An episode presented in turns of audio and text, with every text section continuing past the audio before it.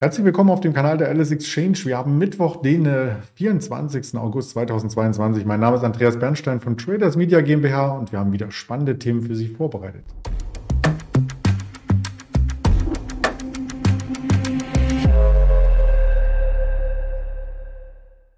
Auch heute darf ich wieder mit einem Händler der LS Exchange sprechen, mit dem Mischa. Der kommt gleich hinzu. Zuvor der obligatorische Risikohinweis und all das, was wir darstellen, sind nur persönliche Meinungen, objektive Charteinblendungen und natürlich die News, die wir hier kommentieren, nicht als Handelsempfehlung oder Anlageberatung zu werten. Und damit sage ich guten Morgen nach Düsseldorf.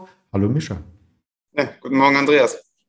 Ja, der DAX macht ein ziemliches Hin und Her, so kann man das deuten. Für Daytrader sicherlich spannend, aber äh, für die, die mittelfristig investiert äh, sein wollen oder es sind, ähm, ist das schon äh, so ein bisschen ein Säbelzahnmarkt, oder? Ja, so kann man es auf jeden Fall ausdrücken. Also es ist sehr leicht, sich in beide Richtungen zu verbrennen und im Zweifel auch immer falsch zu liegen. Es ist ja auch wirklich nicht sehr nachrichtengetrieben aktuell. Also du brauchst keine Nachricht, um 200 Punkte in die eine Richtung, 200 Punkte in die andere zu gehen.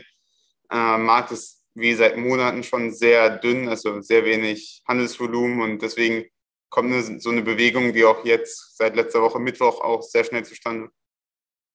Ja, und da pendeln wir grob gesagt zwischen den runden Marken. Die 14.000 haben wir nicht ganz erreicht. Auf der 13.000 sind wir noch nicht aufgetroffen. Da fehlten heute Morgen 80 Punkte. Da kann auch einiges kommen. Runde Marken ist aber auch das Stichwort, wenn es um Währungen geht. Und da hatten wir äh, schon in der Vergangenheit öfters über die Parität gesprochen. Die wurde ja auch getestet vor rund einem Monat und nun wieder unterschritten. Gestern kam nochmal der Bounce nach oben. Also die scheint uns auch öfters zu beschäftigen.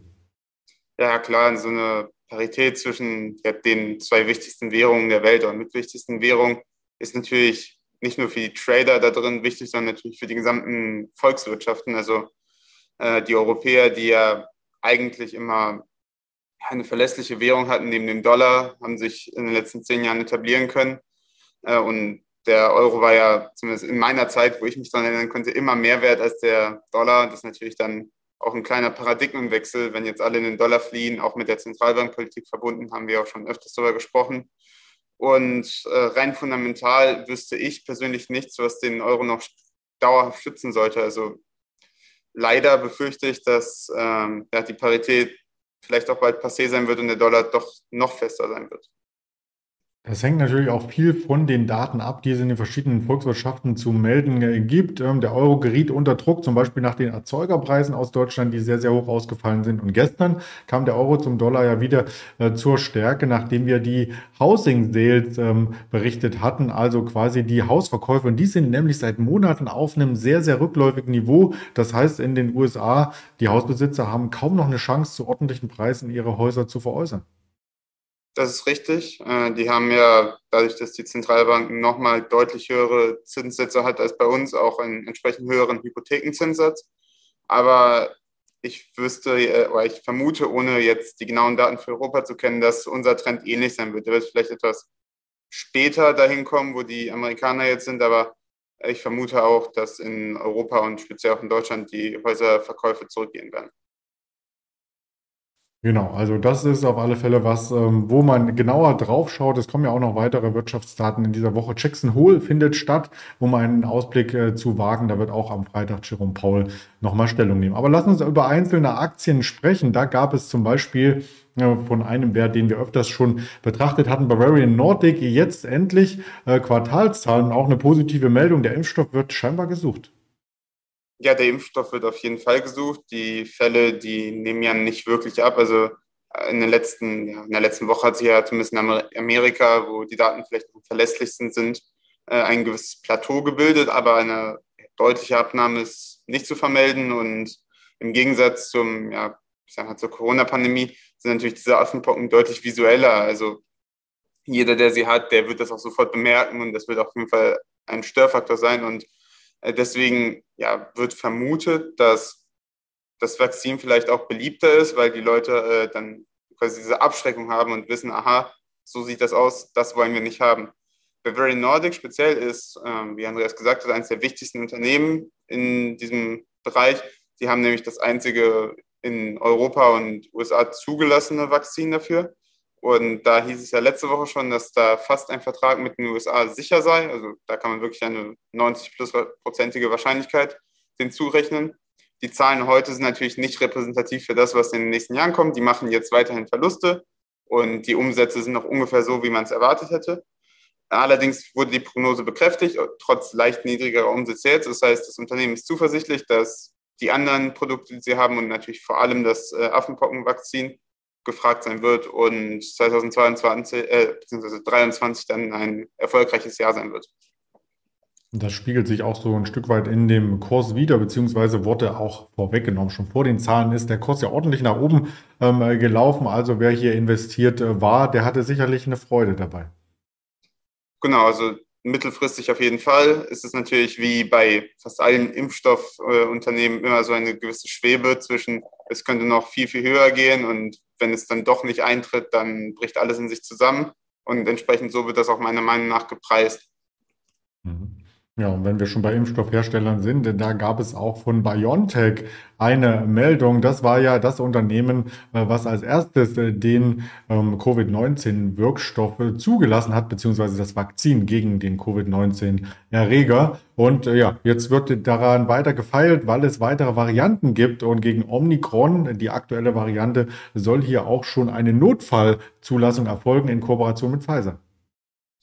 Ja, genau. Es wird ja viel darüber spekuliert und keiner kann jetzt genau wissen, wie, wie es im Herbst ja nun mal äh, laufen wird mit Corona, ob die, äh, also die äh, Quoten, wie, wie nennt man das? Andreas, helft mir kurz aus, das Wort, die die, ähm, umschreib's mal, ansonsten. Also ich, ich, äh, die, die Ansteckungsraten. Ansteckungsrate, genau. genau. Infektionsrate, genau. ja. Ja, genau. Die Infektionsraten sind ja dauerhaft hoch, also deutlich höher als noch auch letztes Jahr aber das wird eben toleriert oder auch akzeptiert von der Politik größtenteils, weil es eben nicht mehr so gefährlich ist. Also die, äh, die Rate der Leute, die sterben, ist sehr gering und äh, meistens ist der Verlauf auch sehr mild. Äh, deswegen wird da weniger Beachtung geschenkt. Aber wenn sich das im Herbst ändern sollte, dann ist natürlich so eine Zulassung ein ja, sehr, gute, sehr, sehr gutes zusätzliches, zusätzliches Geschäft für BioNTech.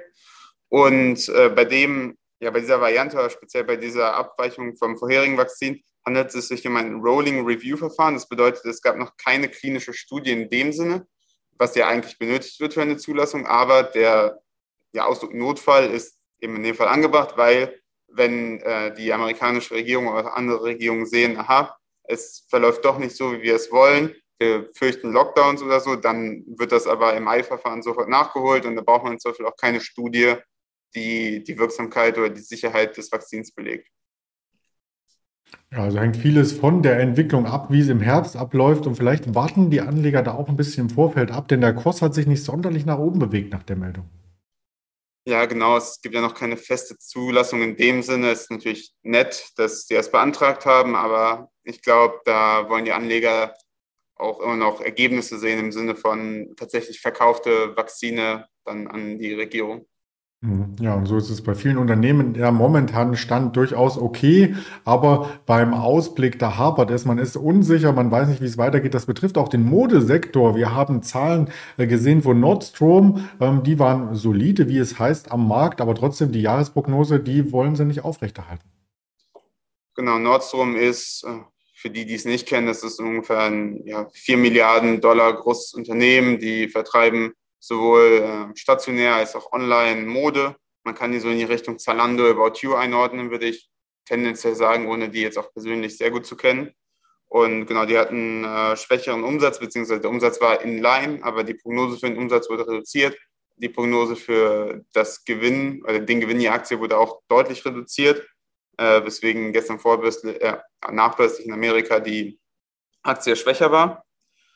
Äh, was dann ganz spannend ist, wenn du Genau, wenn du den Kursverlauf siehst, ist ja vergleichbar mit Zalando, also dass es auf Jahressicht kein gutes Investment war, äh, hält sich aber dafür noch ganz gut und äh, umso deutlicher sieht man dann die Abstrafung von 26 oder sagen wir von 24 auf 20, das sind ja gute 8 Prozent, das ist schon ordentlich. Ja.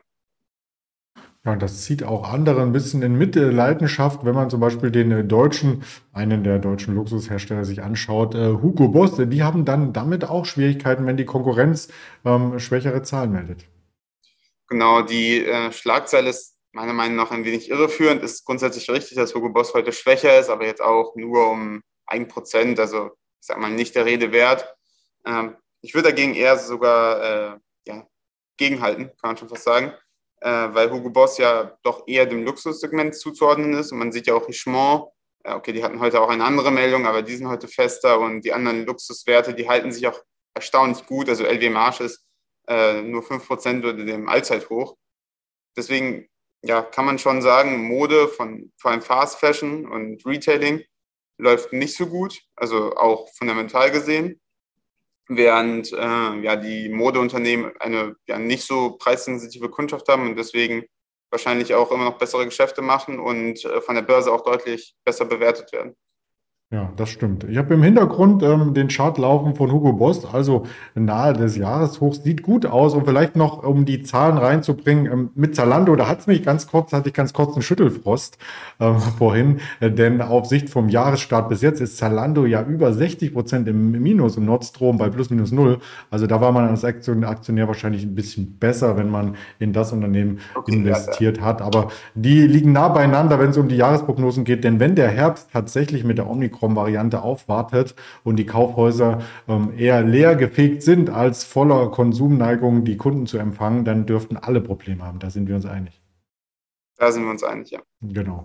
Lassen wir uns noch äh, einen Blick drauf werfen, was uns heute erwartet. Das wird nämlich spannend, vor allem ähm, nachbörslich. Nein, das ist die von gestern. Dann muss ich es auf der Tonspur hier bringen, denn wir haben heute noch eine Nvidia und eine Salesforce nachbörslich in den USA ähm, und hatten gestern nachbörslich eine Intuit, ähm, die mit plus fünf Prozent aus dem nachbörslichen Handel ging. Also da kann man ähm, positive Sachen vielleicht heute noch erwarten. Die Zoom Video Communications, über die wir gestern kurz gesprochen hatten, die war am Tagesende dann deutlich unter Druck, zweistellig im Minus, weil der Umsatz eben nicht so reinkam, wie man das Ganze vorher prognostiziert hatte. Von der Wirtschaftsseite her gibt es 14.30 noch die Auftragseingänge langlebiger Güter und nicht militärische Investitionsgüter aus den USA zu berichten. Und die schwebenden Hausverkäufe, also nach den Housing Sales gestern, dann noch die schwebenden, die ja quasi nur noch eine Unterschrift bedürfen, so habe ich mir das Ganze erklärt, sowie der Rohöl-Lagerbestand. Und weitere Informationen gibt es natürlich auf den Social-Media-Kanälen der LS Exchange. Damit bedanke ich mich für das Interview, Mischa, und äh, wünsche noch einen aufregenden Handel.